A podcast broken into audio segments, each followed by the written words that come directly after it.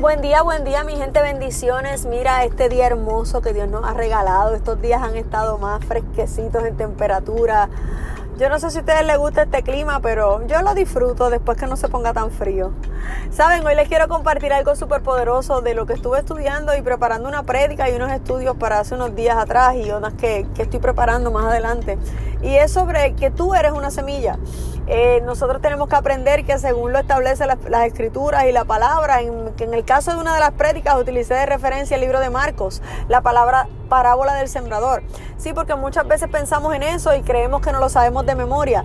¿Sabes cuántas veces por creer que sabes las cosas te privas de ser bendecido, te privas de bendecir a otros, te privas de sembrar lo que tú cargas y sembrarte tú como semilla que eres en la vida de otros? Sí, porque mi gente, usted no se la sabe todas, yo no me las sé todas. Nosotros tenemos que entender que somos semilla, necesitamos entender que todo lo que hacemos es una semilla. Necesitamos saber que en el terreno donde te plantes va a determinar el fruto que vas a dar.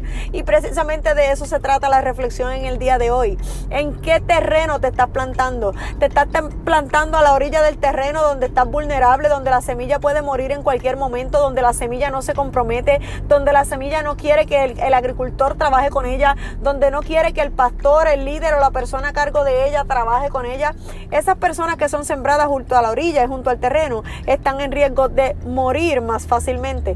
Ahora te pregunto, ¿eres tú este tipo de semilla que cae en este terreno que tiene piedras, que está pedregoso?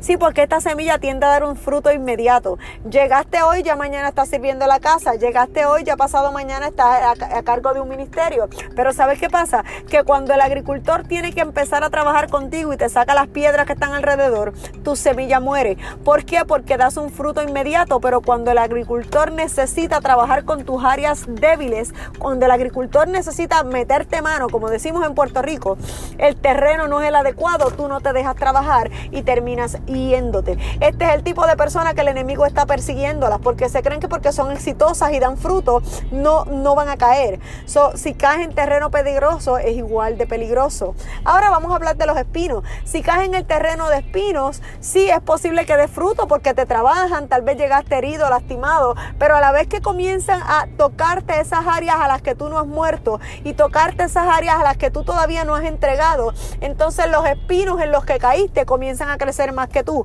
Que yo vengo a decirte en este, en este día, necesitas asegurarte de que tú como semilla te plantas en un terreno fuerte, en un terreno que da fruto, en un terreno que escucha la palabra, que acepta la palabra y lo más importante, que comienza a dar fruto y se ve una cosecha de esa palabra. So mi gente, en este día te dejo con esta reflexión. ¿Qué tipo de semilla eres y en qué terreno te estás plantando? Lindo día, bendiciones.